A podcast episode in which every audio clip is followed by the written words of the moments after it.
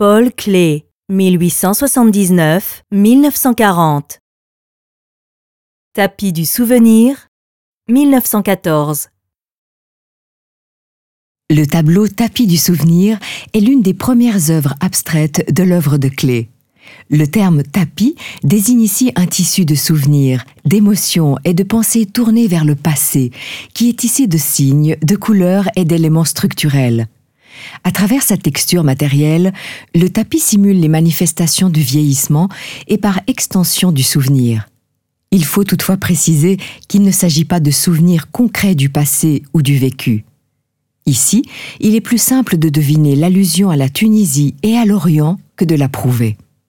Klee peignit la première version du tableau en 1914, après le début de la Première Guerre mondiale et la mort subite d'Auguste Maquet. Klee retravailla incessamment le tableau jusqu'à son achèvement en 1921. Ce faisant, il tourna le tableau de 90 degrés vers la gauche. Il monta la toile de lin qui était à l'origine fixée sur un châssis, sur un carton. Clé prépara soigneusement le support à l'aide de gaz et d'une épaisse sous-couche de craie. Il appliqua ensuite les couleurs, couche par couche, à l'aide d'aquarelles et de peinture à l'huile.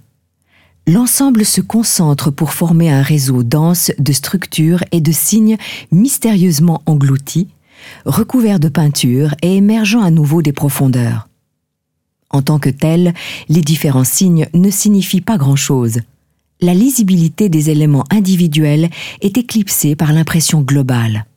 Avec les salissures intentionnelles qui couvrent la surface du tableau, les rebords soigneusement effilochés et une application de peinture savamment bâclée, Paul Klee s'efforça tout particulièrement à provoquer l'impression d'un ancien tapis élimé, objet longuement utilisé et profondément apprécié.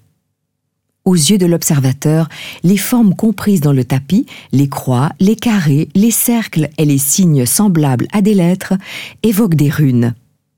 L'impression générale est celle de signes répartis de manière totalement aléatoire sur la toile. En réalité, la composition est soumise à une structure formelle rigoureuse qui est pleinement révélée lorsque le tableau est retourné de 90 degrés vers la gauche.